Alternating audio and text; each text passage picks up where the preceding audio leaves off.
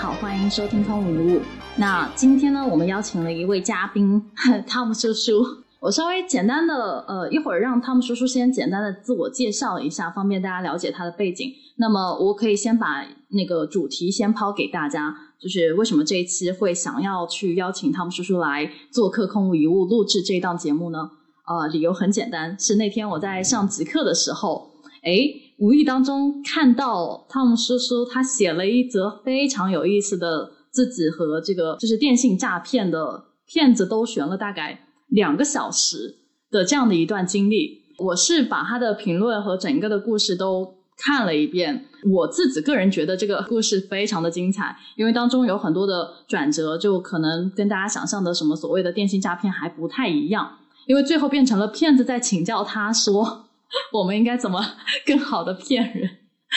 所以就是变成了一个诈骗者反而成为这个骗子的导师的那那样的一个剧情反转。那我个人觉得说，呃，这个故事还是蛮有借鉴意义的。一方面，呃，因为大家知道这个最近电信诈骗真的非常的猖獗，然后尤其是涉及到啊海外的电话号码等等。那我觉得这个播客可以给大家去做一些科普吧，就是在诈骗这方面去做一个科普和警醒。那另一方面呢，我是觉得说这个故事实在是非常充满智慧，于是想要让这个充满智慧的 汤姆叔叔 来空无一物分享一下具体的情节啊。那接下来我就把麦交给汤姆叔叔，你呃，要不先介自我介绍一下，让然后让听众朋友先了解一下你。接下来我们再展开你的剧情，对，嗯，好，谢谢米索，然后谢谢海晨和小白，然后我这个其实是呃上个礼拜五发生的一一件事情嘛，然后我自己呢是从事互联网行业做了十几年了吧，然后嗯那个其实我自己包括在国内接受反诈警察的宣传，然后上门各种宣导。然后要强制我安装反诈骗 APP，还有各种各样的这种线下的宣传单、线上的各种宣导。其实还是感谢祖国吧，给了我很多的这种教育。然后，但是呢，呃，我自己本来就是个互联网从业者，我最早还是写过代码，是做程序员，后来转产品经理啊、运营啊、增长这一块。然后到新呃新加坡这边。其实是出差了，然后嗯，但是我是也是办了一些新加坡的一些呃手续，然后嗯，我自己这次来新加坡差不多已经快三个礼拜了，然后到第二个礼拜的时候，就是上周上周五对，然后本来其实我那天也不是很忙，然后正好晚上一个朋友吃饭也约的比较晚，所以我那天正好有大段的时间，至少两到三个小时吧，是可以去调戏这个骗子的。其实一般我接到那种电话，我嗯第一反应可能就是在诈骗电话，但是因为我在国外，然后异国他乡，然后没有这样的一个准备，然后确实容易被骗子唬住，就是有点像你们就是去到一个小语种的国家，你也不会这个小语种，如果他当地的警察给你打了个电话，你确实容易被唬住的，因为你那个场景，你的头脑是容易空白的。所以我大概被他们骗了二十几分钟之后就识破他们，但是呢，我就觉得主要我当时也比较空嘛，所以我就顺水推舟去，呃，跟他们周旋了一下，对，大概情况就是这样。然后具体的那个环节，我大概可能花个几分钟大概讲一下吧，就是，嗯，就是我三月十号的时候。啊，不对，应该是三月，我想想，今天是啊，差对，是三月十号的时候说收到新加坡移民局打了一个电话，然后那个电话呢，一开始是一个专员，他说，嗯，你需要英语客服呢，请按一，中文客服请按二，然后我毫不犹豫我就按了二，我觉得新加坡政府还挺体贴的，可以中英文选择，然后那个电话号码呢，也不是新加坡的区号，不是六五开头的。我也没有多做怀疑，我当时就觉得一个陌陌生电话而已。然后接了电话之后，中文按按二去到了一个移民局的工作人员，然后那个工作人员确实他的说的华语就是新加坡的口音，而且逻辑也很清晰，表达也很流利。所以我觉得骗子应该是招了一些高学历的人。然后，然后就怎么说呢？就是他说我有。呃，一个礼拜前，就是三月三号，有从广州寄送一批违禁药物，那个新冠违禁药物维德西韦，然后没有在嗯，就是药监局去做备注，呃，就是监管，然后呢，这个药物被海关扣留了，然后我当时就很纳闷，因为一个礼拜前，我那天正好是在在巴厘岛，对，就是我当时应该都不在新加坡，然后我就非常奇怪，然后。然后我就跟他说，那个，嗯，这个肯定是一个误会吧。然后，嗯，他就跟我掰扯了几分钟。然后后来，呃，也问了我的一些信息。然后我当时也把我的护照号就告诉他了。其实是我自己就不经意间泄露了我的隐私，然后就确认了一下。啊，然后再过了差不多跟这个人聊了五分钟，他就转到了他的 manager，是一个叫呃一个叫徐主任，因为我姓徐嘛，他那个姓徐。徐主任，然后徐主任呢就表现得更加得体啊，但是呢，然后他就说，嗯，他说徐先生你不要着急，然后这个事情很有可能是你被别人盗用了你的身份，你的护照啊，你的身份证号码可能有泄露，然后又跟我聊了差不多十来分钟，然后到此为止，我觉得还是呃比较自信的，因为呃他他们这两个人的表表现，包括口音，包括话术。包括政府工作人员的一些那种交流的呃语言嘛，我觉得还是比较得体的。然后这个时候他就说他要转到广东省公安厅帮我报案，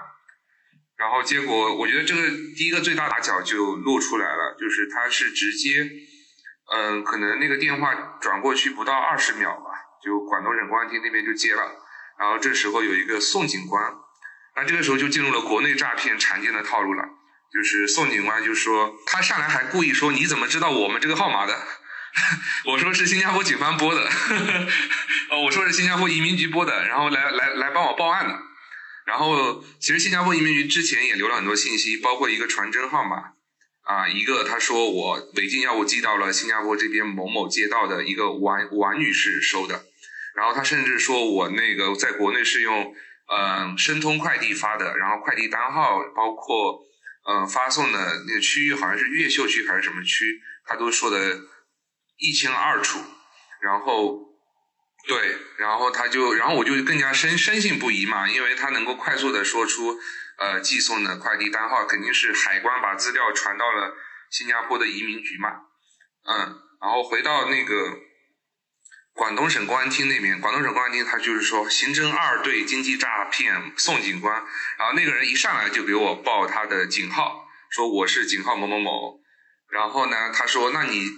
那你是新加坡移民局转过来的，那我们要保护中国公民在海外的合法权益，那这个时候我们就可以跟你去那个啥，就是进入一个线上报案的环节，然后线上报案的时候，这个时候精彩的地方来了，他就直接。他说你要加我 WhatsApp，然后我说我说中国大陆不是禁止 Facebook 和 Google 的吗？这些美国公司的软件你们怎么检查能用呢？为什么不能用微信？不能用微信 WeChat 呢？他说因为微信有支付功能，为了保护公民财产安全，你的微信支付可能会被盗用等等。我所以我们用 WhatsApp 里面没有支付，然后我就加了他的 WhatsApp，然后他就上来先把他的警官证。就是他自己拍了一拿着一个警官证正面的一个大头照给我，那个人长得特别的慈祥，特别的和蔼可亲，哎，然后特别的怎么说呢？就看上去就不像个坏人，真的是比较朴素的一个人嘛。然后也是有那种警官的威严，然后我就更加对他深深信不疑。但是这个时候呢，他就说，呃，他他就说徐先生，那我们进入线上报案流程，你要确认你周围的。这个是在一个密闭环境，确认你手机的电量要超过多少多少。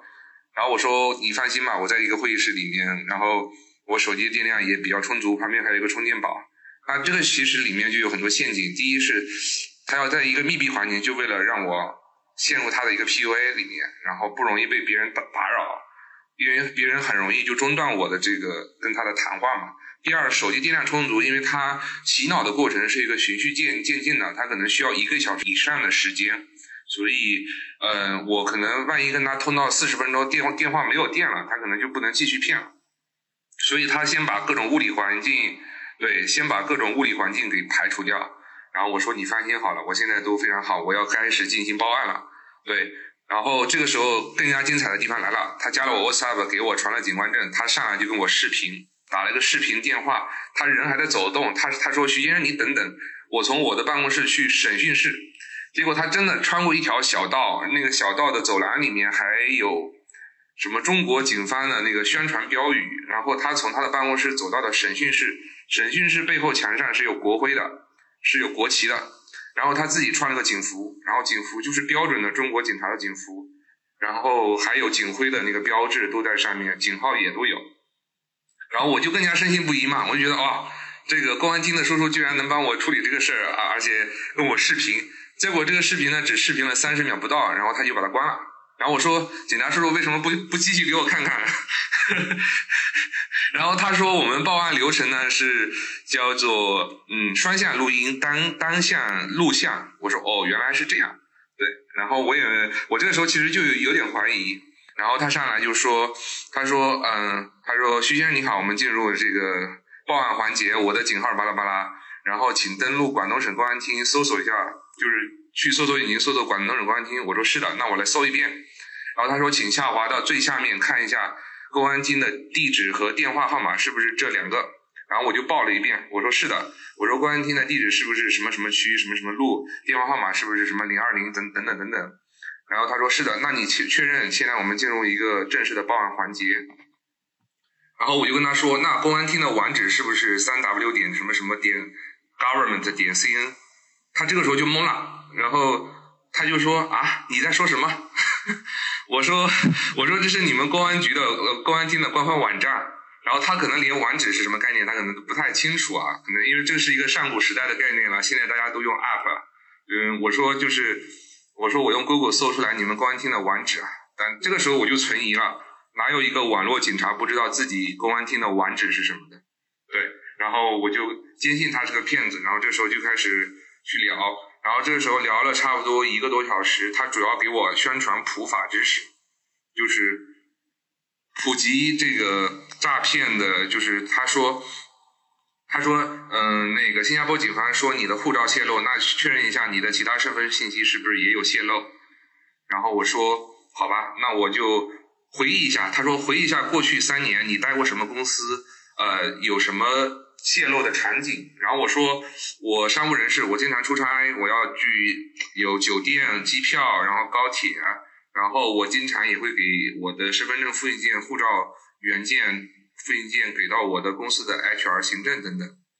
然后他后来就把我这些环节都给我，他还给我发了一些视视频，就是中央电视台的法制宣宣传栏目，里面就是很清楚的写了，就是有很多人被盗刷了自己的身份证。被盗刷了自己的护照，然后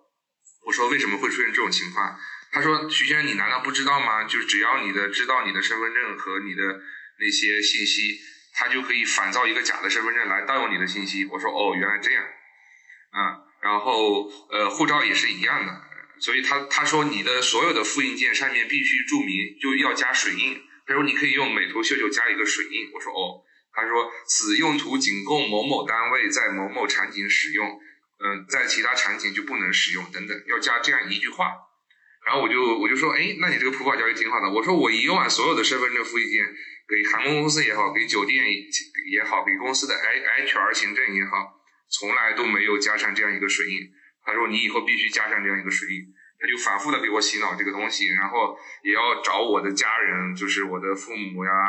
嗯，那个孩子啊，或者其他人有没有泄露信息？然后最后发现，他说你可能有几十处信源会泄露你的个人信息，巴拉巴拉，他又讲了一一堆。然后，然后这个时候呢，他就，嗯，他就觉得我是相信他的嘛。然后，因为我已经陪他玩了前面新加坡那两个人玩了差不多快半个小时，又陪他玩了一个，陪他玩了一个一个小时，然后他就，呃。就就进入那个下一步了，然后说这个反欺诈普法教育。那但是呢，这个你的违禁药物呢，因为你的可泄露的个人隐私路径太多了，所以呢，他们可能需要花个嗯一段时间去跟嗯中国公呃中什么中国就是他们的总部吧，总部去确认一下。然后所以这个时候他拿了一个对讲机，然后给给总部去呼呼呼叫，他说总部总部，这有什么徐徐洪亮先生某某某，然后那个身份证号多少多少多少，然后请确认一下这个人有没有什么信息。然后这个时候他做的还比较真，然后总部可能等了三分钟之后给他一个回复，说啊这个徐洪亮先生在什么广东省什么什么银行，然后有涉嫌非法集资。然后我想，哎呦，熟悉的套路来了，这个味儿比较正。说，然后他说，徐徐徐先生，你不单单寄送违禁药物了，然后你还那个有非法集资。我说啊，他说。他说：“你新你不单单新加坡护照有污点，你在国内你可能都回回不了国了。”他然后他就把我逼逼入了一个绝境嘛，因为我在新加坡现在是护照有污点，可能以后都进不了新加坡或者出不了新加坡，必须要把这个问题先解决。然后我回到国内之后，可能就要被警方抓起来，因为说我涉嫌非法集资，他就把把我逼到了一个墙角上，对吧？然后，然后这个时候呢，然后我就我就跟他说，不可能的，因为我怎么可能有非法集资呢？然后，然后这这时候他把声音音调就抬高了，他说：“你为什么没有老实告诉我你在广广东省什么什么银行开了这个账户？这个账户现在怎么怎么样？”我说：“我只是被人盗用身份寄送违禁药品，怎么可能有非法集资？”我说：“这个罪罪过就太大了。”然后他说：“那你等着，那个我们会有远程的这个。”国安警察来对你手机进行扫描，看看你手机里是不是真的有什么木马或者病毒，然后说可对，可能对你手机的电量消耗比较快，你要注意。因为我是做 IT 出身嘛，我知道没有一种技术可以远程几千公里还扫描你的手机。就像现在大家都说，其实我看很多行业，哪怕我们做互联网的人都有人说，啊什么呃 B 站啊、抖音啊、小红书啊，监听你的通话记录，就是监听你的。说话声音，然后算法给你推荐那些东西，其实这个是不可能的，嗯，但很多人就就这么信了，对，因为 监听你的录音，这个需要很大的算力啊，包括服务器资源，它不可能去监听这个事儿的。然后包括苹果啊、谷谷歌啊，它不可能给手手机系统给用户这样的权限的。所以，因为我做 IT，我我知道，所以它这种东西肯肯定是，嗯，就是去。去吓唬那些就是对电脑啊或者计算机不太懂的一些科技小白吧，然后我更加确认他肯定是骗我的，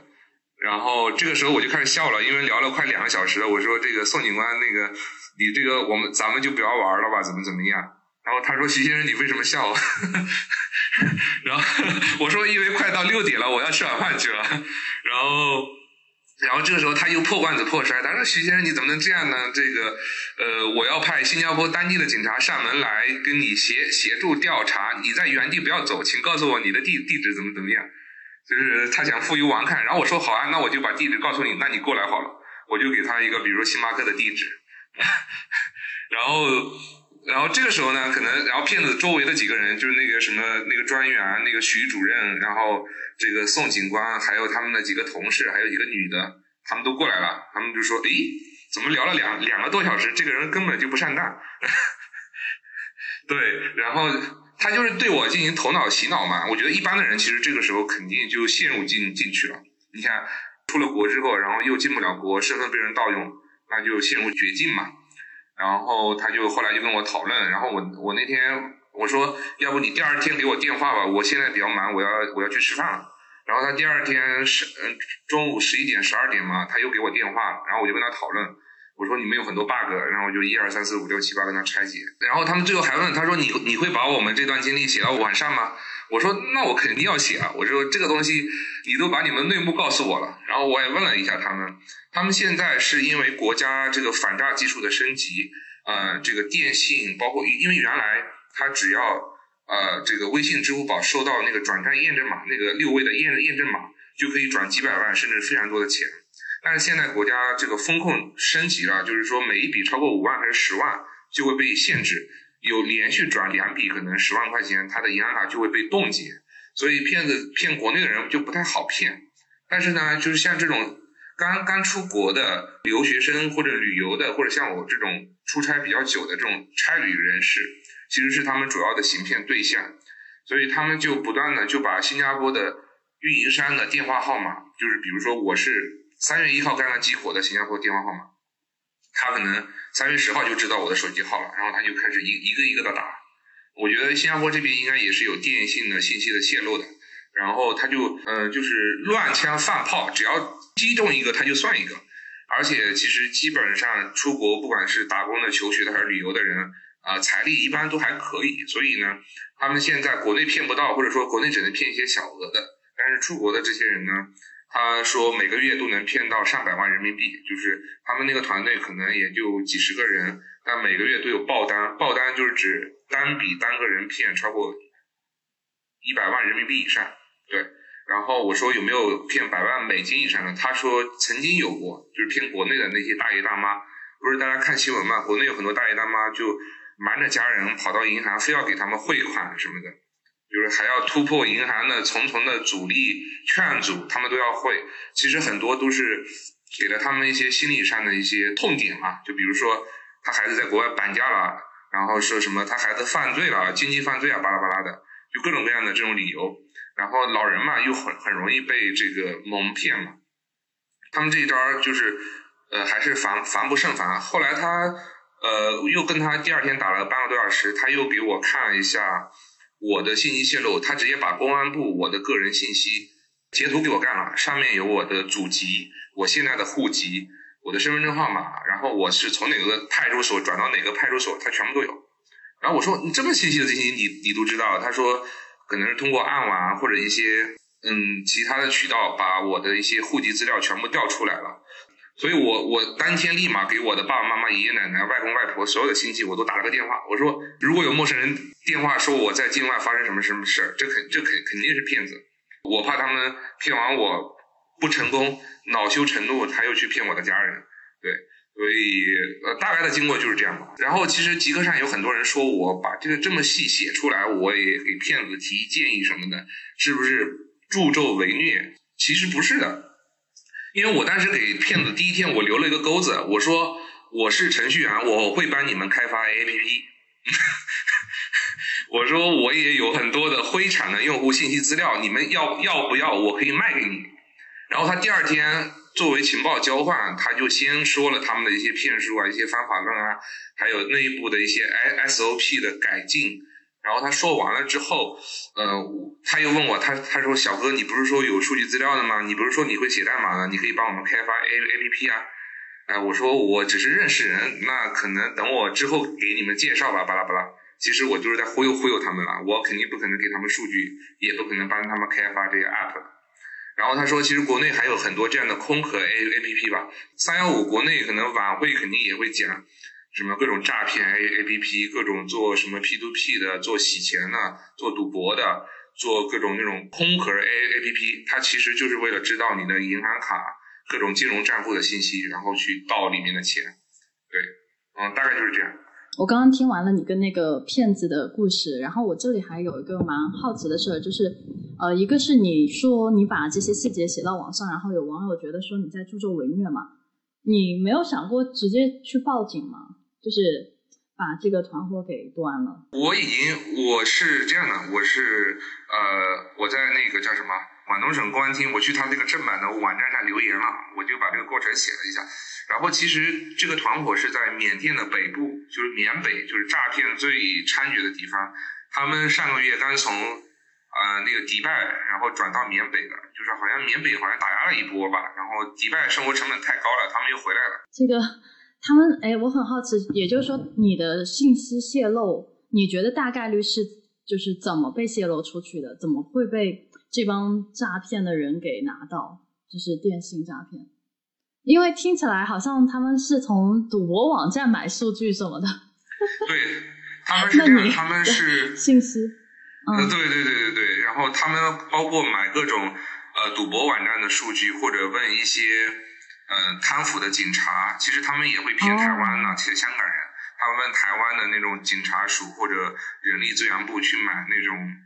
但我我我他有没有问大陆公安局买这个我就不知道了，这个我我也不能瞎说啊。但是他说他问了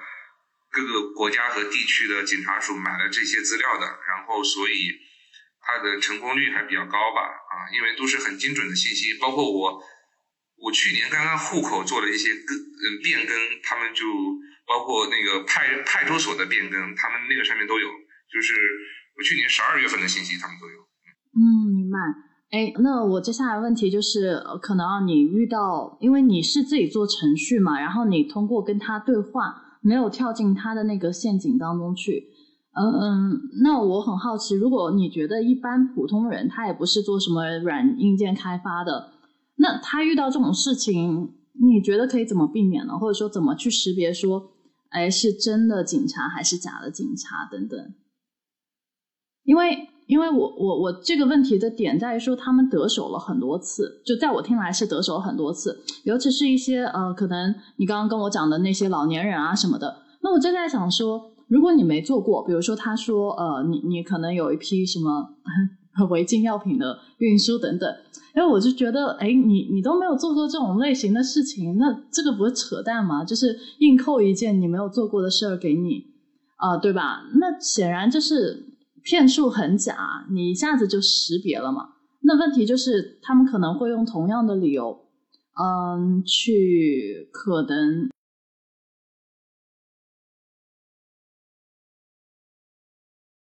啊，对，我觉得其实是这样的，就是就是，我觉得我之所以前面被被骗了半个小时，也有，我觉得也是情理之中的。就是首先我可能有一些自大，我觉得我就是对于骗术是能够很敏锐的识别的，但是我忘了我是在异国他乡，我对新加坡政府啊、移民局也好、海关也好、警察也好，我是陌陌生的，对我是不熟悉这个环境的，所以。他们用一套新加坡口音的华语也好，英语也好，跟我沟通的时候，我还觉得这个是新加坡政府服务态态度很好，他在跟我服务，对，然后就容易陷入一些嗯陷阱里面。然后确实我对这个环境太陌生了，在陌生的环境下，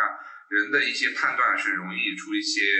我觉得就是判断力就没有那么高吧，嗯。然后第二个就是。他们有没有针对不同的人用不同的话术？我觉得应该是有的。就是呃，因为我在网上看到，就是那个瑞德西韦这个违禁药，其实也就是去年年底中呃十二月开始，中国大陆开始疯狂抢的。嗯，那个当时大陆不是开开放了嘛？开放了之后，就是很多人得得了新冠，然后中老年人很多人身体不好什么的，所以当时确实有很多人想要从欧美啊或者新加坡带这些特特效药。所以这个我觉得他也是把握了这个呃特效药的一个窗口期吧。但是我觉得他们，因为他们已经有一年多没有回国了，有的人甚至可能甚至几年都没有回国，整个新冠三年他们都在国外。所以他们虽然把握了这个信息，但是他也不知道国内的人其实都已经阳过一遍了，身体里有抗体，所以对于瑞德西韦这个药没有那么迫切的需要。所以我上来我就很纳闷儿，我说现在还有人走私瑞德西韦吗？都没有人买啊。对，嗯，所以我觉得这是一个存疑的点，但是他们还是利用这个点去去深挖。我觉得可能一个月前、两个月前，他们诈骗用这个药的名义去诈骗的话，效果应该非非常好，因为当时确实国内很多人想要这个药。嗯，但是现在的话，可能他骗我骗的太晚。嗯，可能 SOP 没有更新。对，SOP 没有更新。呃，这里我其实我想到一个故事，嗯，就是因为呃，我去年在纽约的时候帮我朋友处理过一个类似的案子，他是被骗了以后，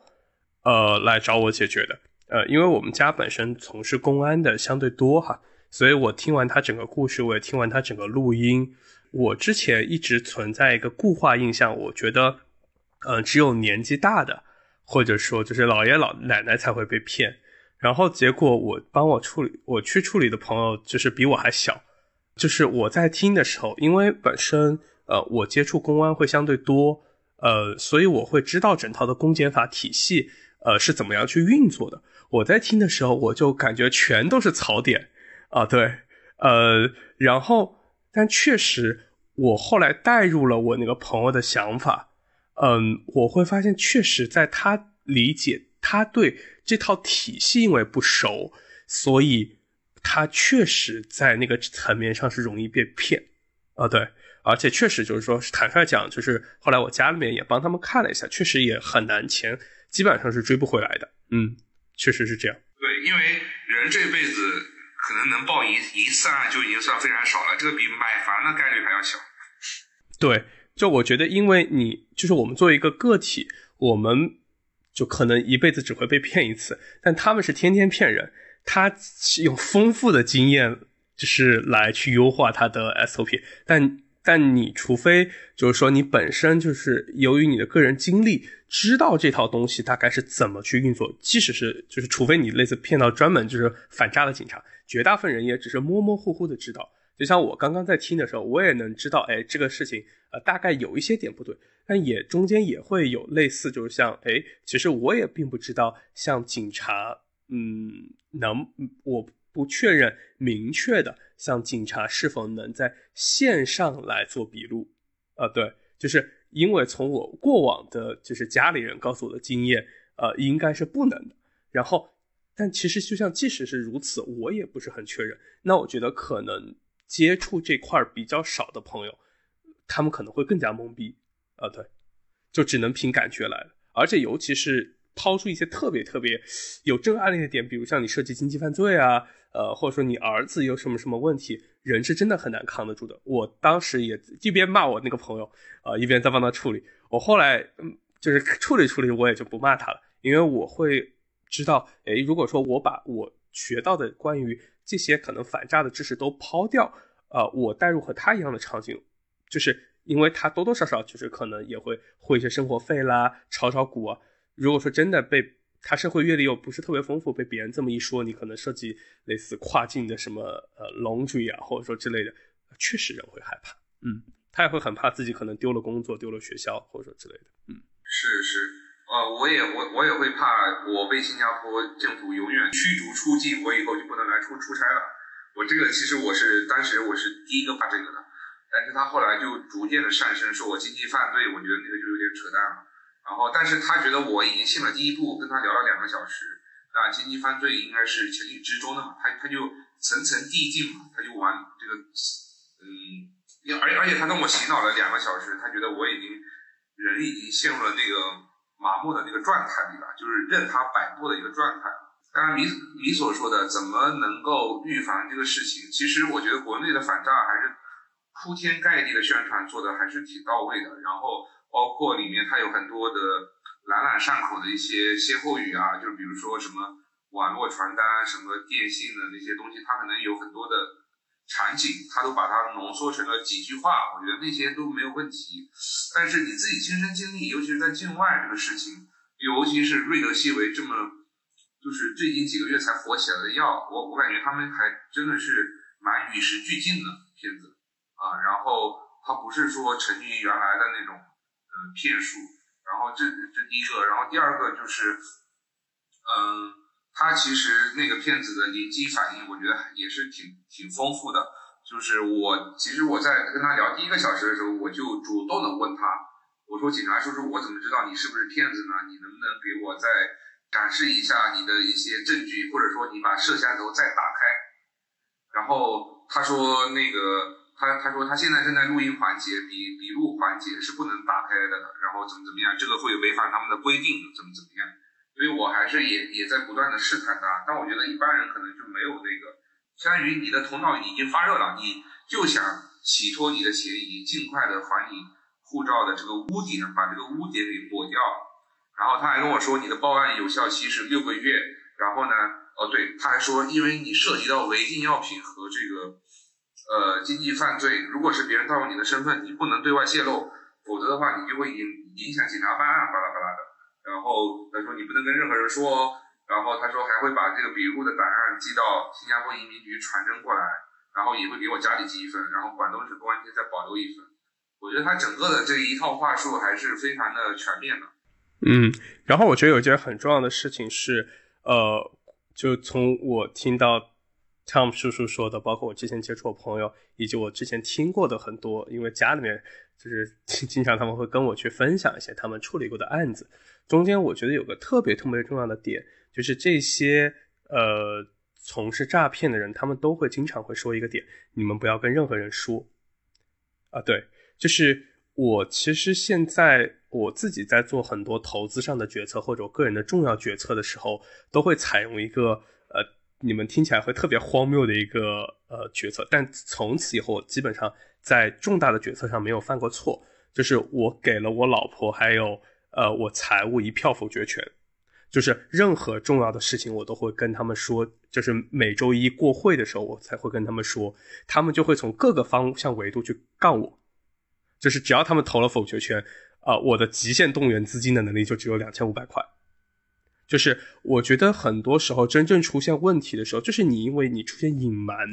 然后你又想，尤其是出了一点点小问题，你又想翻本的时候，那个时候特别特别容易出问题。所以我觉得就是，呃，包括我当时当时在朋友帮，就是我在帮那个朋友处理，就是收他的锅的时候，因为他跟我说他那个他那个诈骗比汤姆叔叔这个持续很长，他持续了一个多月，这中间他是来过我家的。后来他跟我在反思这件事情的时候，他其实来我家，呃，他还是要把手机刻意的藏在我家的角落，呃，他害怕被监听啊之类的。其实当时他只要多问我一嘴，呃，我就能很明显的知道这个警察不会这么办案的。其实他就不会出现后面很多的资金损失。呃，说实话，就是就有点像汤姆叔叔说的，他就是那条大鱼啊，被骗了真的不少钱。其实。就很多时候，真的就是我觉得，如果说真的遇到很多事情遇事不决的时候，我觉得任何的决策，最后也许最后的决定是可以到最后一个人做的。在前期的信息的收集，或者说在获得很多意见反馈的时候，真的应该广开言路。就绝大部分的时候不存在，就是说类似啊，不要跟警察说，就是有点像，就是小时候就是听说那种拐卖小女孩那种，不都是那种啊，就是或者说那种。呃，猥亵幼童不就是都是这样吗？这是我们之间的秘密，不要跟别人说，都是这样。所以我觉得，反而在这种时候，一定要跟亲近的人要有沟通。对，海生说的特别对，我觉得我当时就陷入了一种囚徒困境了。当然，可能只有几十分钟的时间。哦，我确实，我我也不能说我自己没有被骗。但是如果我后来想一想，如果这个骗局不是在大陆转到大陆省公安厅，他们暴露的那些马脚，如果只是在国。纯的在新加坡这个里面循环，我还真的也很有可能被骗。但是幸好我新加坡账户里面是没有钱的，所以他也骗不到我。哦，我觉得还有一个点就是汤姆叔叔刚刚说的，我觉得是对的。就是回到我一开始说的，就是很多时候，尤其我们到一个异国他乡，或者说就是在我们一个不熟悉的事物上，呃，其实人是很容易被骗的。就有点像我曾经在越南被讹过一次，呃，当然那个钱就是本身因为越南物价低不算很大，就是我当时骑摩托车，呃，油就是刹车的，就是油门刹车搞混了嘛，因为我不是一个熟练的骑手，直接一把直接撞进了别人咖啡店，呃，所以赔了大概折合人民币三百块钱的一个花瓶，嗯，但确实就是因为异国他乡，你很多事情不好解决，所以我那个时候也就就其实就是及时止损。但肯定就是那个花粉不止三百块嘛，对吧？是是，那可能可能只有三百人民币，但你也没有办法。嗯，天哪！我现在想到，好像对我也接到过这种类似的电信诈骗，但是呃，我看我看哈，就是一个就是网上会有更夸张的案例，就是高材生是真的高材生被骗了，而且是套很多贷款给骗子。就是信网络贷，然后什么京东白条啊、蚂蚁的借呗什么的，就是直接给骗子。我当时就很好奇嘛，然后我看了一下他那个网上的故事，大概就是说那个骗子能够很熟练的报出他他的身份证号、姓名，哎，你是不是叉叉学校呃的谁谁谁啊？你是不是毕业于什么什么几几年这样子啊？然后他说的都很详细，就你的真实身份。呃，然后你的户籍地址什么的完全都没有问题，就这这个骗子就是能，呃，他把信息能这个细致到这样的程度。然后后来我看当时那个女生，她她好像就真的被唬住了。然后骗子的理由我忘了是什么，大概是跟他学校的一个什么事儿有关系。嗯，大概就说如果你不处理的话，你可能警察会来这个找你，你的信贷会有什么记录啊之类的。然后反正就是跟那个姑娘大概扯了半天，然后后来底下我看评论区的呃很多人都说有接到过类似这样的电话，就是一样的骗术，他们差点就是开始掏那个呃掏掏那个什么借呗白条啊，把把这个款打给骗子，然后骗子的理由竟然是呃你需要去做这样的一个转账，我们会什么把钱再打回给你，但是需要去做这样的一一次认证。确保这个信息是没有问题的。那然后最后就是，你如果说哪怕没有这么多钱啊，比如说他会让你一个个去查你的信贷的额度啊，比如说哦，那那你去看一下你的白条，看看这个是不是有开通，如果没有开通的话，你先开通一下啊，我们后台这边会帮你确认，然后要么就是什么蚂蚁的借呗之类的，再再去看一下，反正就是你有多少钱，你能从网上借到多少钱，他就要你那笔钱，不管是五万还是十万。就一一般一个人的额度差差不多是五万嘛，就一个平台对。然后那那个人他竟然跟着骗子的这个指示，从什么各种网络平台贷款七七八八搞了接近六十万，然后给骗子汇过去了。汇过去之后，然后那骗子消失了嘛，他才意识到说自己被骗了，而且是一个呃我忘了哪所大学的，反正反正这案例我很深刻，就是九八五也不知道二幺幺的一个女孩。哇，就天都塌下来了，我我觉得，就你发生这种事，而且还抓不到人，就你你这种骗局你更难，对，还没有什么监控啊什么之类的，你这个怎么怎么去查呢？嗯，是，就是实际上抓人是非常不好抓的，嗯，就你可以理解为，如果说像呃这笔钱如果汇到那个骗子的账户，他一般会倒好几类手，这是为什么现在在打击断卡的一个很重要的点，就是我认为骗子很多时候之所以能得手。就是因为很多我见过的人，是因为出于爱，或者说也会出于就是防止家里面人恐惧或者之类，他不敢对任何一个他真正很爱的人说全部的话。这是我认为这些骗子最重要得手的点。也或者说一个人陷入困境的时候，没有办法直接在那个一分钟或者几十分钟里面找到一个人能跟他说一切。而且他们的说的点都是他们嗯去向警察报警，发现被骗了之后也没有用，因为。这些团伙经常是流窜的，而且就像海城说的一样，他的钱都洗过很多遍，所以最后他可能在地下钱庄或者在什么地方，他已经把他洗的都不知道怎么弄了。然后这些人的话，就是这些团伙，他可能也放弃了中国身份，他也不会回到国内的，嗯，反正在全世界各地流窜嘛。是，我还问了他们，我说你们要回国吗？能不能正常回国？结果他们说，第一，他们的团伙是很 peace and love 的。我说啊。他说：“他说，他说，难道你不知道缅北有很多的，就是去年下半年啊，整个东南亚的经济不太好，因为疫情已经两年多了。呃，柬埔寨也好，那个孟孟加拉也好，或者什么老挝也好，有大量的人直接绑架香港台香港人、台湾人，或者是在大陆可能也会有一些绑架，然后绑架送过去之后，直接先。”先打一先打一遍，就是把他打到就是对，先打到精神脆弱为止，然后说你让你家人交赎金，把所有的能借贷的钱全部借贷一遍，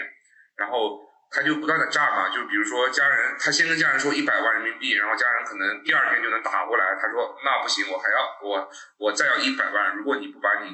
孩子的这个这个钱寄汇过来，我可能就把他手指砍断什么的。然后家人就继续打，然后直到榨干不能再榨为止，然后他再把这个人，就如果听话的话，他他他就会把这个人培养成，就是我刚才说的，就是会有舌头把他们控制，然后让他们打各种诈骗电话，再骗他们的同学啊、亲戚啊，然后不断的去搞。对，所以这个才是最恶劣的，就直接绑架勒索，然后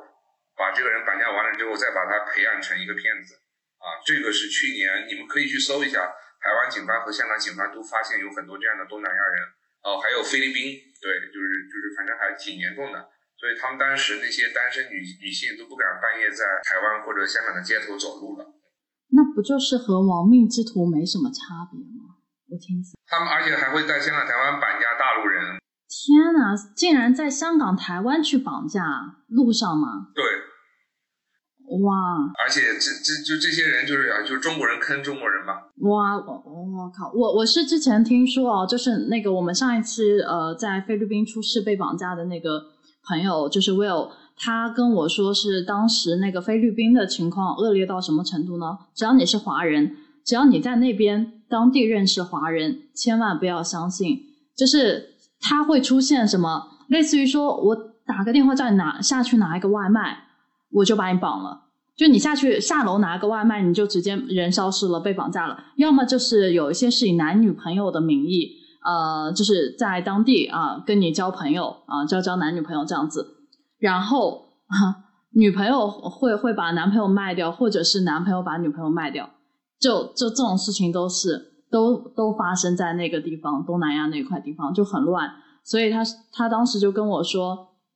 千万不要相信你在当地认识的华人，因为指不定他们就是绑匪。对，天呐，我我我我现在觉得毛骨悚然。是，就是就是还是要非常感谢社会主义国家，其实。是有非常良好的治安，而且就是说，呃，就是就是包括大家所接触到日常的公检法的机构，确实是真的有在保护人民。因为就是，嗯，就客观来说，我们应该都大大小小多多少少都在国外待过嘛。其实客观来说，我自己的一个体感就是，呃，之前我会认为，呃，中国的很多呃类似银行。啊，或者电信，呃，以及与其配套的这套反差的东西，看起来特别特别麻烦，呃，直到我也是周围的人在美国被骗了，呃，在一些其他的国家被骗了，而且是在被当地被骗的嘛，然后我才会感觉到，呃，就是就是社会主义制度的优越性啊，真的就是。嗯，真的就是在那边，其实当时被骗的时候，呃，那些朋友就是处理起来真的就是超麻烦，各种不管啊，对，对，就就是就是非常非常友善的跟你说啊，就是你其实搞不定。就像在美国，其实呃，就是可能这个这个也是我后面自己做的功课，呃，就是其实在美国的电诈也特别高，呃，诈那边的主要是印度人，嗯，而且就是说直接从印度打电话去诈，其实呃。就是也也是被骗的死去活来，也根本就是钱都追不回来的，嗯，就是大家都一样，所以就是我觉得有一个点，呃，我觉得汤姆叔叔刚刚说的有一个点特别特别对，呃，今天我们聊完就感觉不像个故事分享，就有点像反诈知识小宣传，嗯，我觉得其实不论就是大家对于这套体系了不了解，呃，就是对于。这条公检法的体系了不了解，或者说对于这中间漏洞有多少？因为我觉得汤姆叔叔有个点很厉害，就是你本身有自己的专业背景，你能识别很多的套路。我觉得可能很多时候大家没有与此相关的专业背景，嗯，不一定能识别。嗯，但我觉得就是之前我在看那种反诈顺口溜的时候，呃，有一个点特别重要，就是凡是要你转钱的都是骗子，就不论他说什么。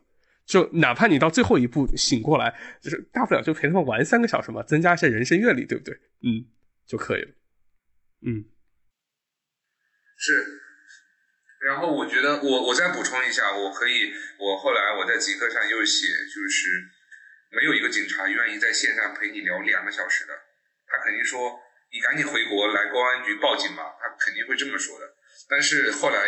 那个警察又说，现在是。疫情还在反复的复发，所以呢，为了加快你在新加坡把你的污点抹掉，那我们就线上进行笔录。我觉得他说的也是很有道理的。而而且疫情过过去三年，你去警察局报案其实也不太方便嘛。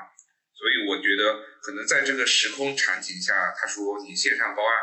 我觉得是不是也是一种与时俱进的方法，反而就是滋生了骗子的这个骗术。嗯，是。嗯，因为我能想回想起来，就是笔录一般都是线下做的，对，而且往往是在你的辖区做，啊，对，甚至就包括管辖权的这个概念，呃，对，然后我觉得这点还蛮有意思，不过确实也有一些很搞笑的点，就是确实就像 Tom 叔叔说的，因为我知道像嗯，就是像之前一些大使馆的工作必须需要线下办，包括像一些民事诉诉讼。呃，也是因为 COVID 的原因，确实是能线上办的。这中间确实也可能会存在一些，呃，因为便利性提升，哎，反而大家把大家整不会了这么一个，呃，合成谬误。对，他还说了一个点，就骗子说你要手机正对摄像头，然后要把你的头坐在那个框里面，然后要保持这个坐姿的稳定，然后说话要就是保持语速的均匀。我觉得他说的还是挺像模像样的，就是把整个报案的流程都要录入进去。然后他说，一旦外面有人进来打断你，你你就要提前告诉我，或者你突然手机接了一个电话进来，你也要提前告诉他你要去接接这个电话。所以他把很多意外场景可能出现的可能性，他都提前跟我说。所以我觉得他应该是积累了丰富的经验。因为我觉得他是用一套 SOP 在不断的跑各种各样的数据样本，所以他应该是对这套 SOP 充分的有优化。我就是举个例子，他哪怕有百分之三十的胜率，他反正没什么本钱，啊，都是很赚的一件事情。但对于每个被骗的人，他只有一次机会，所以就是相当于他有丰，他们有丰富的经验，呃，丰富的骗人经验来骗，而你只有一次被骗的机会。你此前从来都是张白纸，所以这件事情，我觉得最简单的方法就是 转账的时候不要给别人转账啊，就是就是还是那个点，任何的情况下，公检法都不会让你转账给他的账户，啊，任何情况下啊，这个就是别的法条我已经忘了，就是包括就是很多司法实践的场景我已经忘得就是干干净净，毕竟我不是从事这件事情，但我家里面反复人就是在跟我们灌输的点就是，呃，这件事情公检法。不会在任何情况上让你打到一个什么专门的账户去，就是大家记住这件事情。所以就是说，可以倒推出来那个顺口溜，就是凡是让你转账的都是骗子。嗯，然后我觉得还有一个点，既然汤姆叔叔今天就是今天我们既然变成一个就是在讲不断的讲案例，我还想起一个还有个很有意思的线下场景。今天我早晨刚好遇到，呃，今天我刚好在就是我白我早上的时候还在上海的朋友家里面住嘛，因为只有我一个人，嗯，就是。刚好是两个警察来上门来去找，呃，一个人名字，然后然后问我是不是那个人，然后当时呃，因为我早晨嘛，有人敲门，呃，所以这个时候我是呃，而且我一般会比较谨慎，我一般开着门的时候，我都是手里面就是拿着短刀或者说拿着把菜刀去开门的，所以看起来比较吓人，嗯，然后。啊，对我每次每次一个人的时候去猫眼先去看对方，然后嗯，而且就是呃，尤其是我可能本身就是本身会比较崇尚武力吧，就是我会自己就是呃，就是我我今天我还记得我是怎么跟他们聊天的，就是就是我是侧着身然后去开门，然后我的右手就是就是就是反握匕首啊，随时就是主如果说真的，即使是在上海。呃，因为因为我不知道大家有没有听过这个 case 啊，就是在防疫阶段的时候，是有些呃骗子会伪装成防疫人员或者警察去盘问你信息的。啊，对，就是因为我能感觉到最近呃经济本身还不算特别乐观，呃，所以呢，这个时候呃我还是多多少少会有很多的戒心。呃，这个时候呃事实上哈，最后这确实是真的是呃警察，嗯，他们真的是在做要在找。找人，呃，去做讯问和侦查，呃，然后这个时候，呃，我的方法也其实和汤姆叔叔很一样，呃，就是我会去问他们警号，呃，只不过我可能有我自己的渠道，我能查到那个警号是不是真的是警察，所以我当时就直接打了电话给家里面人，直接去查了这个人究竟是不是警察，然后我确认以后，呃，我才跟他们去说，哎，这个人在还是不在，呃，之类的事情。因为其实现在就是我能想象到，举举个例子，如果骗子来盯梢，呃，或者说之类的，其实都是会有问题。尤其我觉得对于独生女性，啊，这件事情其实是更加严肃的。就不仅是线下，线下就是线上，线下我觉得也存在很多很多这样的问题。就实际上在这两年，嗯，可能大家没有感觉，其实人口的拐卖其实呃也是很严重的。就经济下行的时候，其实有很多很多的。呃，骗局，甚至就是说更加激烈的事情要呃出生，呃，所以就大家尽可能保护好自己，嗯，对，这块我也同意，就是说，呃，上海其实直直接被拐卖的就很少了，但是我后来研究了一下，为什么香港、台湾的那些华人很容易被拐卖，而且他要找大陆口音的华人，也是一样的，就是去香港、台湾留学、旅游或者去经商。他把他拐了之后呢，其实他会更容易去控制他或者怎么样，然后他也相当于也是做了一一层过滤，他就专包括原来不是有那个有很多骗子会发信息来说你要怎么怎么样，然后你来回复他，他其实那个其实就是天然的一层过滤，如果你回复他的话，那就说明你很容易被骗，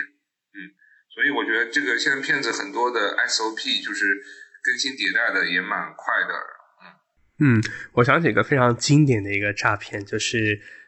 我们今天就是期望朋友们听到是帮你们去提升呃防止诈骗的水平，而不是就是我不期望这期被很多骗子听到去用来精进你们诈骗水平。OK，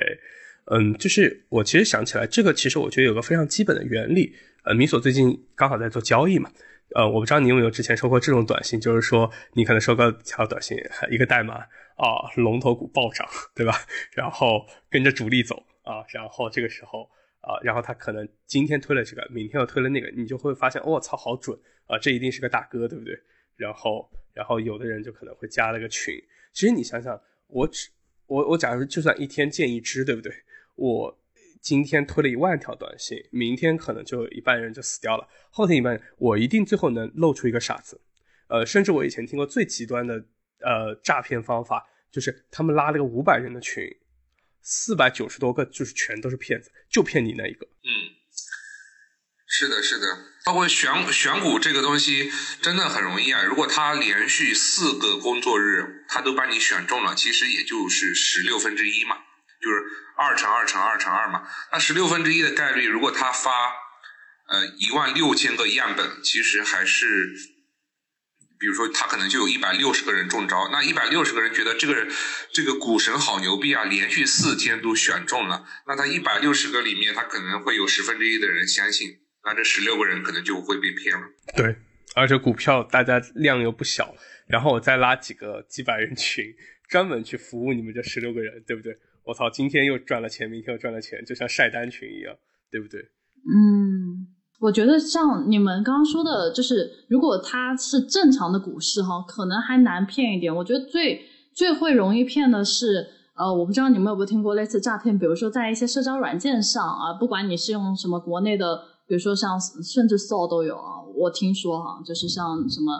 呃其他的探探啊什么之类的都有，就是嗯，可能一开始。一个美女跟你聊得热火朝天，然后突然某一天他开始告诉你说他在比如说某一个证券公司上班啊，或者是呃这个做从事金融行业，也未必是证券公司吧，反正就是从事于这样的一个行业啊，很熟悉什么，然后他就让你去下载那种也不知道是应该是他们自己公司开发的 APP 啊，可能你在这个 APP Store 上都搜不到这种东西，但是他会给你一个链接让你去下载。啊，然后下载到你手机之后，就开始告诉你说带你赚钱啊，然后你就觉得说哇，这个美女好厉害。一开始她一定让你赚，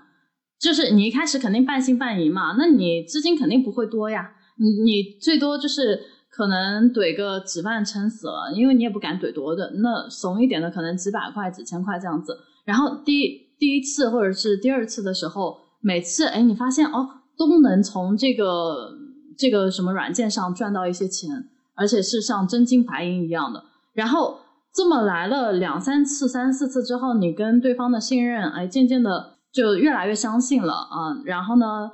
你们之间这个又经常的沟通啊，什么之类的，就导致说后面对方可能就跟你说，哎，有个机会来了。哎，你这个机会很好啊！内部消息，千载难逢的机会。对对，然后你要不要资金重一点啊？然后这票，你看你之前都可以赚百分之十、百分之二十，甚至百分之五十。你这这票如果有这么高的收益，那你肯定就是能赢很多嘛。然后这时候你因为前面已经吃到过甜头了，可能吃了呃两三次、三四次，你就会很相信。那接下来你资金进去之后。这个可能软件就没了，公司就跑路了，反正钱也没了，人也消失了。对，这个就是，嗯，这个骗局后来有一个变种，这个其实利用了人的损失厌恶心理。就是心理学上有一个说法，就是你丢失了一百块钱和你赚到一百块钱，前面损失的厌恶是远远超过你赚到一百块钱的喜悦的。哦，对。然后，然后这里面就是有很多这样的一个心理在里面。就比如说，他上来就让你中了很多钱，对吧？就是其实跟米索一样。去年在上海流行一个骗术，我发现有很多上海老阿姨、老叔叔，他们可能家里有很多道房，他们就会被骗。就是在市中心，比如说静安寺、新天地。陆家嘴有一些老老阿姨，他们有自己的房子，然后这个时候会有一个穿的穿着特别得体的一些白领，或甚至是经理，说阿姨我要租你家房子，他会以超周周这个小区市场价格可能百分之十到二十的价格说我要租你房子，我一租就是半年呃或者一年起，然后他甚至愿意提前打半年的房租打到这个阿姨的账户里，然后阿姨阿姨一看哦，那肯定非常开心了，她她可以租给一个特特别体面的做金融的或者做什么样的一个特别体面的一个经理，然后她说。啊，他们他这个租这个房子是因为他来上海出出差，所以公司要长期给他租这个房子，然后要租一年起，先付半年房租。因为大部分租房的都是负二押一或者负三押一嘛，你很少看到这种上来就付半年的，所以阿姨就特别欣欣喜，然后就跟他说：“哎呀，小伙子，你这么优秀啊，好像还没有对象啊，要不要我给你介绍对象？然后你这么有钱，你是怎么赚到这些钱的？哦，你是从外地来上海出差的，公司给你租的这个房子是吧？”然后他们就会把这个转账记录给这个阿姨看，然后呢，其实这个呃，就是包括甚至他们是真的租那个房子，就是他们有六万块钱的沉没成本在里面啊。然后最后呢，就是他花个可能半年左右的时间跟这个阿姨周周旋，把这个阿姨服侍的服服帖帖的，然后最后就陷入跟米索一样的，带领这个阿姨或者这个亚索去买这些理财产品，然后说阿姨，我带你一块赚钱，对，就是因为我。我赚了这个钱，所以我才能以超出市场价格百分之二十的租金来租你这个房子，怎么怎么样啊？然后，所以我觉得他们还挺舍得下这个血本的。啊，是，哎，我还蛮好奇，就是因为骗子他也要为了赚你的钱嘛，有些比较那啥的骗术还是愿意去投入的。我很好奇有没有一些朋友就出于无论赚多赚少啊，可能出于恶趣味。有没有人从骗子手上赚到钱？我在网上看到过。我觉得可能，呃，汤姆叔叔或者说米索，我觉得可能你们的信息源可能会听过这种类型的人。我还真的蛮好奇有没有这种人的，因为我前段时间好像是因为在米索的群里面，我先看到过米索的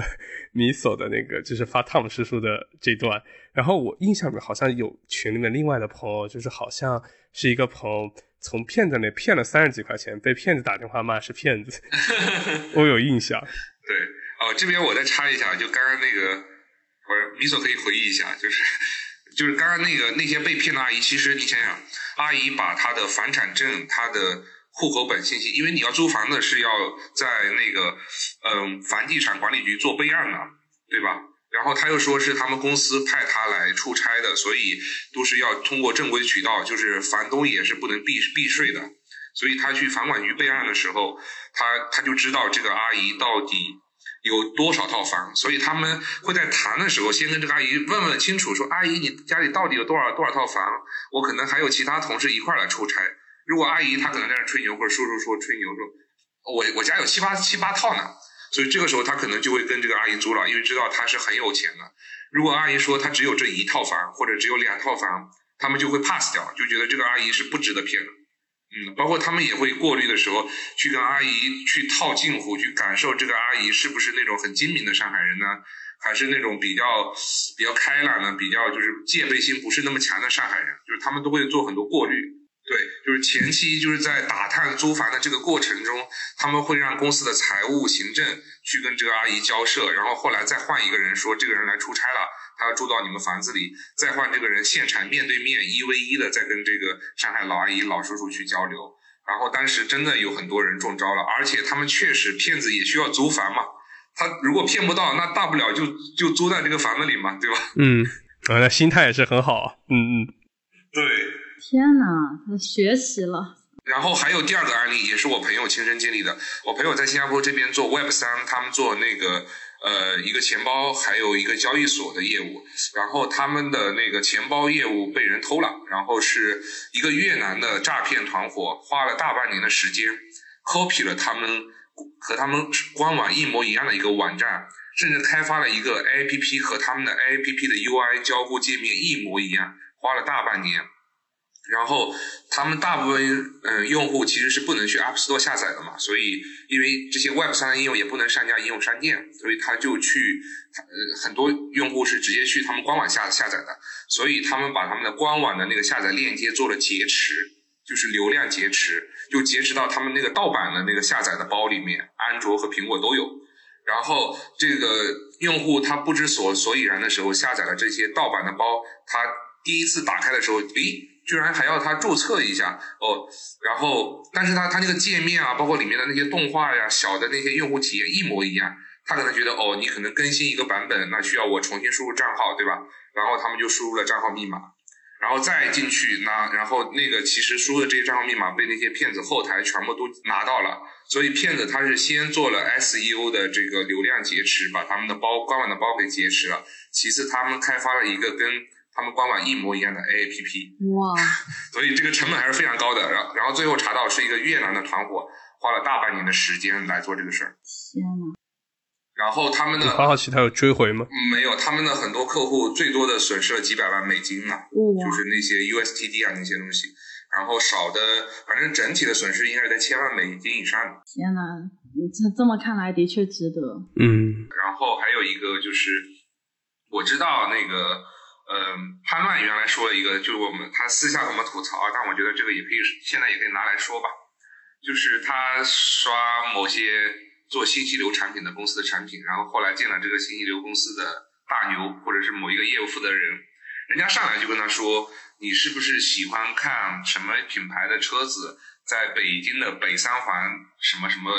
周围的 4S 店？就是那个人就有点过分了啊，就直接把潘乱的一些他的购车的这个对私人的欲望直接从后台一拉，他的所有的标签、地理位置，呃，他去过哪些店，然后他逛过、他看过的什么样的内容，他所有的他都知道。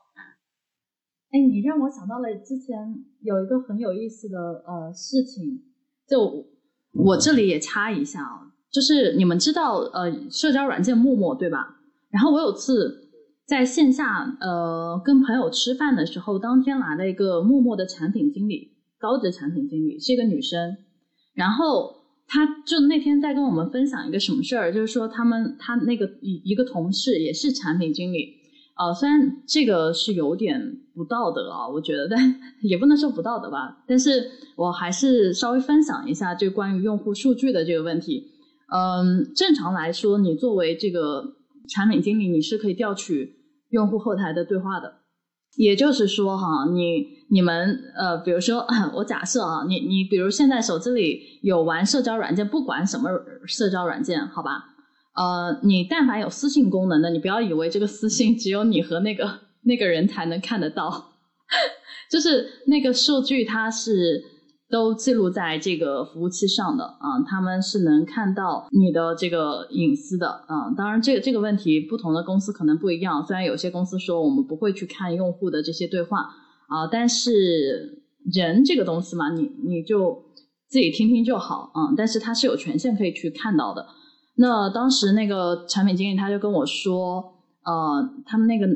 工作组的那个男生嘛，男同事就通过研究，就看了大量的呃这个陌陌上男女对话的信息，学了很多，然后他自己就是去使用这个软件，用类似于很高的套路，就有点像你们理解为我已经被惯养了。很多的数据库，我大概知道哦，这个女生和这个男生为什么进对话进展的下去，为什么对话进展不下去？呃，大概女生喜欢什么样类型的男生，呃，喜欢什么样的话术啊、什么样的那个对话可以更好的去引起呃女生的注意或者怎么样啊？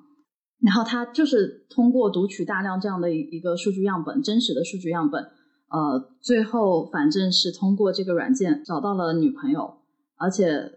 当然他，他这个成功率是很高的啊、好像这中间有换过不少人，但是呃，当然现在可当时他说的时候好像是定下来了，嗯、但是这个中间的过程嘛，就是你你 dating 可能就是同时 dating 很多人，或者说去测试，这这个也有，所以我当时听完我就那个案例我印象还是 蛮深刻的，我就觉得说哇天哪，这都行，这就是通过读取真实的那个。用户数据对话，然后去了解，哎，怎么怎么谈话会更好？线上聊天怎么样才是让大家会更舒服等等。嗯，我同意同意。这个其实，但是现在这个，嗯，说大厂产品经理或者技术直接看用户的对话这一块也管得越来越严了，包括国家工信部也立法了，它其实很难查看的，因为这个权限非常高。你你理所这个事儿应该是几年前的事儿了。对对对。然后，但是。对，但是现在就是就几个月前嘛，就是中国某某大产的某某产品在美国被《华尔街日报》爆出来说，他们监测美国的一些情报信息人员的一些地理位置也好，或者怎么样，反正就是个人隐私数据。这个大家可以到上网去搜一下，嗯。然后到时当时还闹闹闹得风风呃风风雨雨的。然后两年前那个呃，Elon Musk 推推荐过一个产品叫 Signal，那个产品就是呃加密的那个 IM 工具嘛，就是所有信息肯定是不会保留的。但是其实我知道，像 Facebook 也好，Instagram 也好，WhatsApp 也好，Facebook Messenger 其实都是可以被各国政府去有权限去调用查看的。然后 Signal 这个产品出来之后，在美国就非常火。我所知道的有一些做。嗯，就是 Web 三的或者某一些那种信息比较敏感的人士，他们都会转到去用 Signal 啊，这个就是完全的加密的一个聊天软件。然后刚刚我再补充，就最后一个，高知人士其实更容易傲慢，更容易陷入自己的这个信息茧房里，很容易被人骗。因为我后来问了一下那几个骗子，他们的学历，他们没有一个上过大学的，就是全都是。就是他们的话术，他们的这个沟通的技巧，包括他们的这种情商，包括他们根据我的反馈，他们不断去演进他们这个骗术的里面的一些细节。他们就是这种情商其实非常厉害，他们都是通过千锤百炼训练出来的。所以我觉得这种骗术也好，他的话术也好，其实跟学历确实没有什么关系。然后有一个人还说。他说他就是跟我为什么失败，就是他吃了他不懂什么叫完脂，他没反应过来。对 我说，难道你小时候没有输入三 w 点百度点 com 吗？他说他们因为那个人可能是个九五后啊，他说他当时可能没有没有学过这个东西，他可能对这个没有什么感知。就从这一个点上，我觉得他们肯定未来也会去不断的学习了。所以我觉得骗子真的是在持续进步，然后他们其实跟学历啊跟。真的没有什么关系，更多的是他们的阅历和他们的情商。对，就是你会发现，因为我刚才也在思考嘛，好像呃，大家不管是对于这些新闻，尤其是被骗者，呃，往往学历很高的情况下，呃，你会发现大家的这个惊讶程度是是最高的，就会觉得说啊，你这个学识这么高，就就跟我我分享的那个九八五也不知道二幺幺的被骗了六十万，好像就是。套贷款啊，什么信用贷什么之类的嘛，然后呃，大家可能都会觉得说不可思议，为什么你会被骗？然后包括之前，我不知道你们有没有呃看过一个新闻，是说有一些司机他们会专门去阿里的附近，就是跟那些阿里阿里的女性，就是可能他们都在阿里有不错的这个呃薪水收入，甚至是不错的这个层级啊，不知道是 P 五还是 P 六还是 P 七，anyway 就是呃。不止不止，当时有几个 P 八的女生都被骗了，就是 P 七 P 八女生，然后有十几个女生一共被骗了几千万，呃，应该是至少有一千多万到两千万人人民币吧。然后最多的女生被骗了几百万。然后那个人就是呃开滴滴，然后用了一辆豪车吧，可能我我具体是什么车的牌子我忘了，可能类似于保时捷或者这样的。然后他就接那些。就是专门在阿里附近西溪园区接那些女生下班，对对对，然后一来二二去，然后就接跟这些女生熟了，然后应该是有将近十个女生被骗了，差不多有，反正至至少有七八个，然后都是职级还可以，然后年收入现金部分加上股票肯定是有小小几百万的，所以大部分女生手中的现金流肯定至少也是几十万到几百万肯定都有的，对。你看，我我就我就当时看到这个新闻的时候，可能当时引起的社会争议还挺大的，而且反响也很大。就是说，为什么呃这么优秀的，可以算得上是社社会比较精英的这个女性，呃，都会被一个可能学识啊、学历啊什么的都不太 OK 的这样的一个，甚至是社会阶层哈，都都相对来说不是很好的这样的人给欺骗。所以，关于这个这个问题，呃，我想要问问你们，你们觉得是为什么？就是我觉得，如果懂心理、懂心理学，包括犯罪心理学，还有什么心理侧写，这些人去犯罪的话，其实很难很难的。对。然后我我我刚刚找到这个新闻了，就是假冒霸霸道总裁网约车司机两年骗十二名阿里巴巴女员工四千万人民币，嗯，还还有一百二十五万美金。那加加在一起都快五千万了，两年骗了五千万。对，反正我当时印象还是蛮深刻。但是我我自己的视角哈，我这边也是特别想要跟呃女性朋友打打一个招呼，就是我觉得大多数被骗真的是因为呃，你可以想象呃，他们可能真的在工作上非常的出色，但是与此同时在情感上可能真的得不到很多的，哎，怎么说呢？就是不管是情绪好的情绪体验也好啊，或者说情绪价值的陪伴感也好。呃，那那我就理解了，为什么这之前不是有什么富婆被骗还是怎怎么样的嘛？那你你就会发现，其实呃很多被骗的哈，我自己总结出来的这个画像，倒不是说他的学历高低，或者说他的这个所谓的薪酬高低、社会地位的高低来决定说他在感情上的认知，就是对一个人的信任程度，尤其是关于爱情这部分的认知就是高的。嗯，所以这个又回到了我们那话题嘛，就是说你在学校考一百分，不等于你在爱情这件事情上能考一百分，就他们是两种技能，就跟也等于说你未必能在比如说投资啊交易这件事情上也能拿一百分。我在在我看来，这几个事情它它不是一个呃完全是一体的事情，甚至我觉得呃很多人他误认为说你的呃可能在学校的成绩可以代表。Everything，呃，那它就是一个唯一的这个标识啊，来证明你的实力。但是其实未必，有时候你在爱情的实力，可能就是你没有，你甚至都没有经历过，甚至都没有考过这场试啊，甚甚至 甚至可能都没有很多的呃，这个也不用说很多的约会吧。就有些朋友他可能真一直都没有谈过恋爱，就所有的精力都放在了学业和事业上。那显然你在这块。区域它就是空白的，它经验值为零，理论值可能也不大 OK。你哪怕看再多书，也未必能谈得好真实的恋爱。呃，我觉得本质上是一样的。所以，当你遇到一个可能符合你这个像偶像剧里这样的幻象的男主角出现的时候，很容易上头。尤其是你的经验相对丰呃不是很丰富，那么就会陷入到别人的陷阱当中去。所以，呃，我自己也是觉得说，呃，如果说你要 在感情这件事情上相对，嗯，有一个比较不错的分数，那它一定是离不开大量练习和学习的。就任任何东西都需要学嘛。但是我发现，就是中国，尤其是对女性哈，男生真的还好了。你们小时候什么谈恋爱，我觉得都不会被说。但是女生，你们要知道，就小时候女生谈恋爱，我的天呐！真的是要被骂死，就觉得你这个女孩不检点。对，那个词叫什么？这叫不检点。但是他不会用那个不检点来形容男生早恋这样子，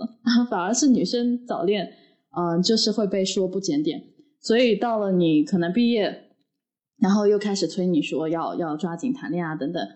嗯，但是我觉得现在我们的压力真的还社会压力真的还蛮大的，这就又导致说女性她。还要面对的一个议题就是经济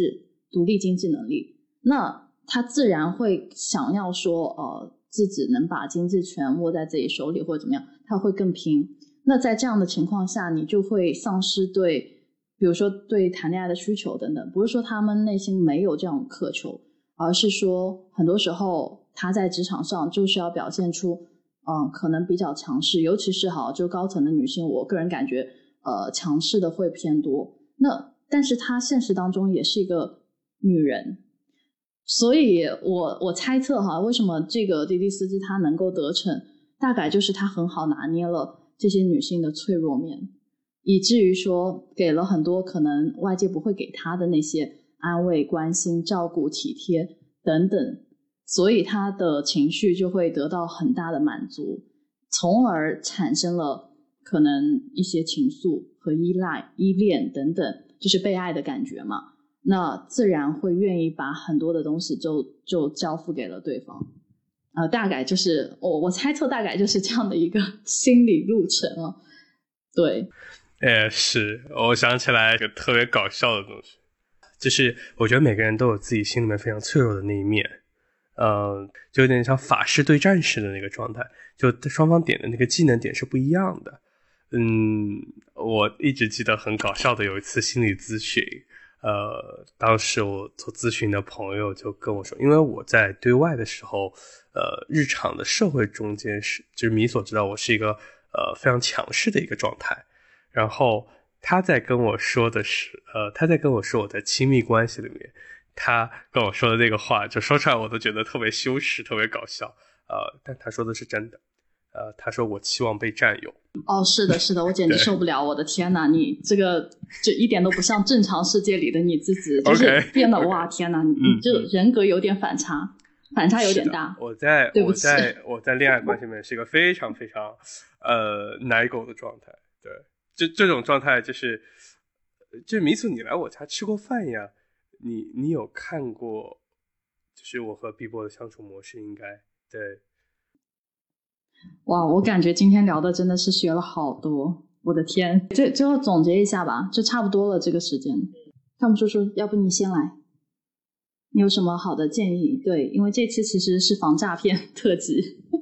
防诈骗特辑最后说到人的软肋了。对，我觉得就是就是我自己通过这个嗯教训吧，虽然没有被骗钱，但是也浪费了我两个多小时的时间啊。我时间也比较宝贵啊，时间也是钱。对对，所以我觉得，嗯，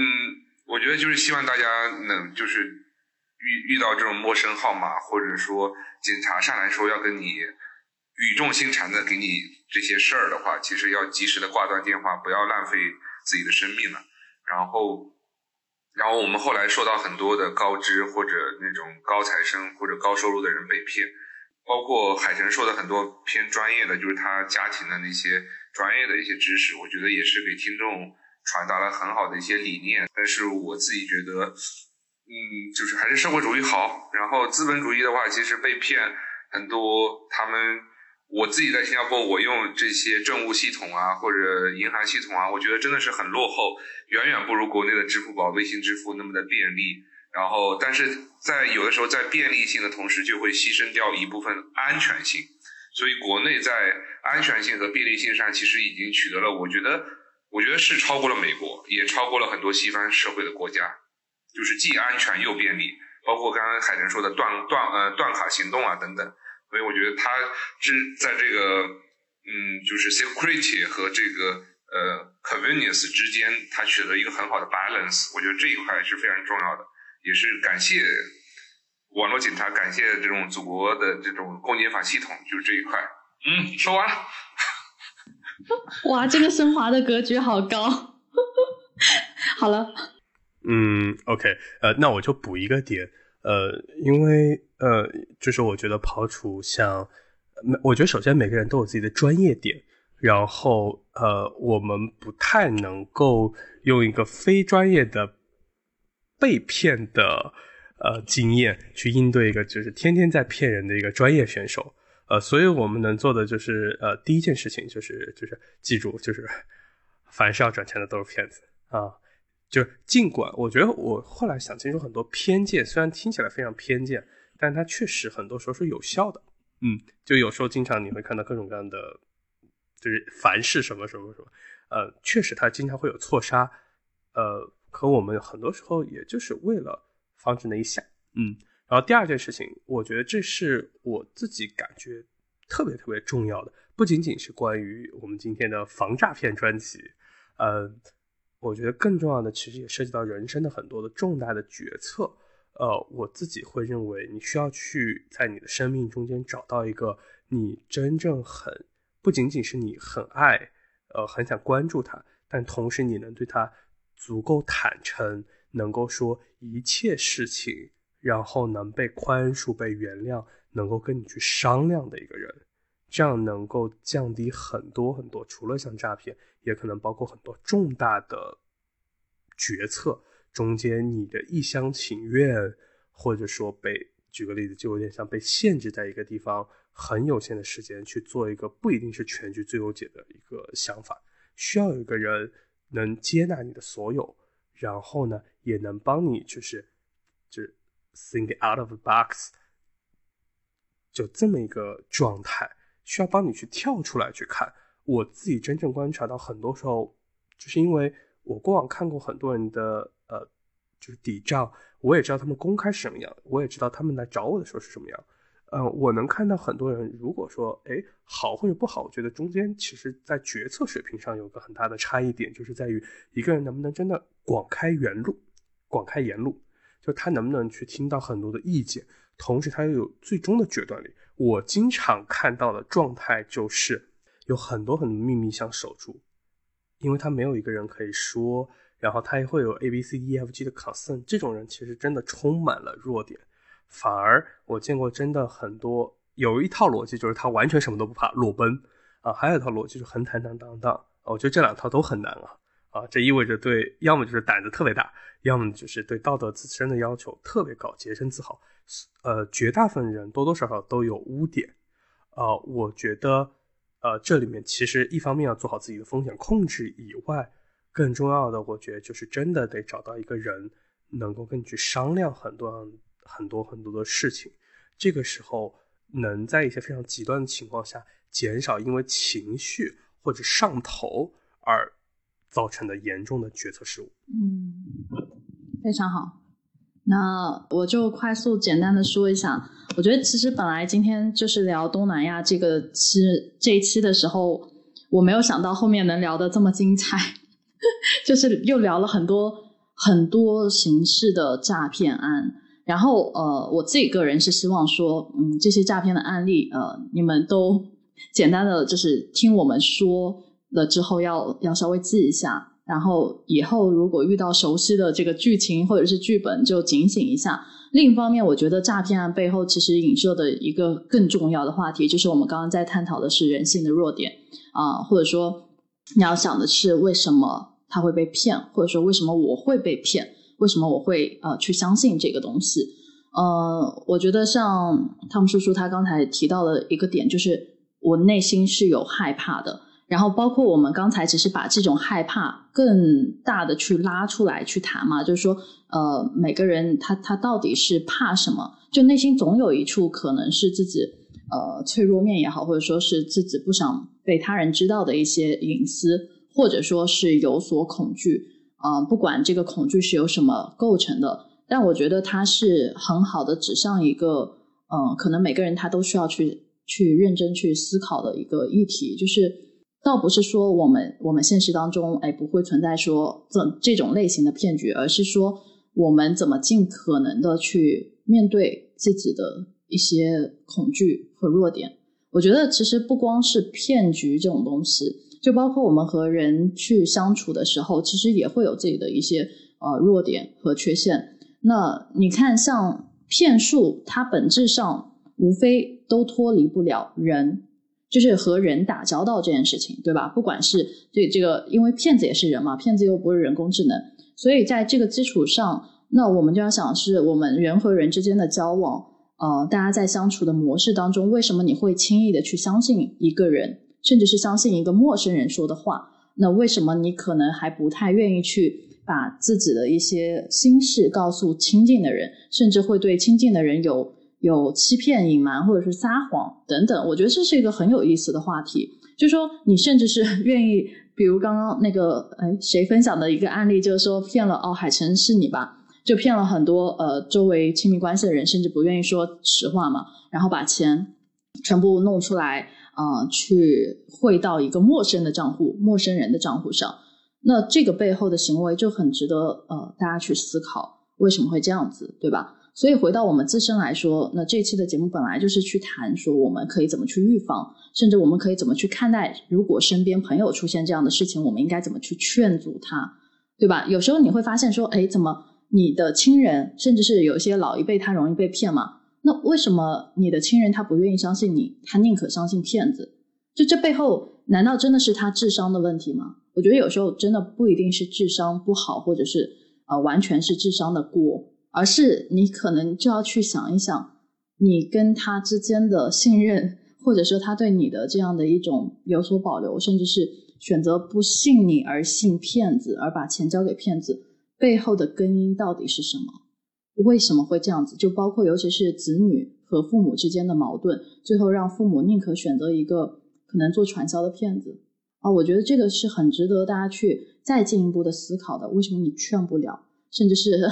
甚至是你作为他的子女，你没有办法去说服他去相信你。那这当中是你缺乏了对老人的关爱，对方做的比你好，还是说什么原因？就包括那个阿里的女性被骗，我们也不妨去想一想，如果你现实当中遇到这样一个啊，可能温柔体贴，然后看上去家里很有钱这样的一一种男性出现的时候，你会有警惕吗？还是说你会毫毫无保留的跟他去聊天，然后渐渐的对他产生依恋？那背后又会是什么原因？就当你哈意识到说这个东西它可能是个骗局的时候，嗯。你不妨想一想，为什么你会上当受骗？你到底是缺少了什么？所以最后还是一个内观，我觉得 就是要防止被骗。除了呃我们科普的这些知识以外，不妨再去想一想，你要不要内观一下自己？因为在这个过程中，真的是很好的能帮你去自我认知。对，这个就是我要补充的。对，是。我觉得补一刀，就在你家人被骗的时候呢，你可以去内观自己，为什么家人不跟你说？嗯，就有点像我前两天跟我初中的一个好朋友在聊他的公司的时候，就他老板说广开言路，可是只要等下面的员工说什么，他就会直接骂。那那你就会发现就起了一个反效果。所以你要去思考你和你父母或者说长辈之间的，或者说亲人之间的互动。那如果自己被骗了，那也可以去想，呃，究竟是自己在哪些地方，嗯，可能会需要更首先第一的专业技能或者说觉察上，同时也有包括就是和周围的人际互动上面有什么可以做得更好的地方。好，那这一期的节目呢就到这里结束了，谢谢大家，谢谢。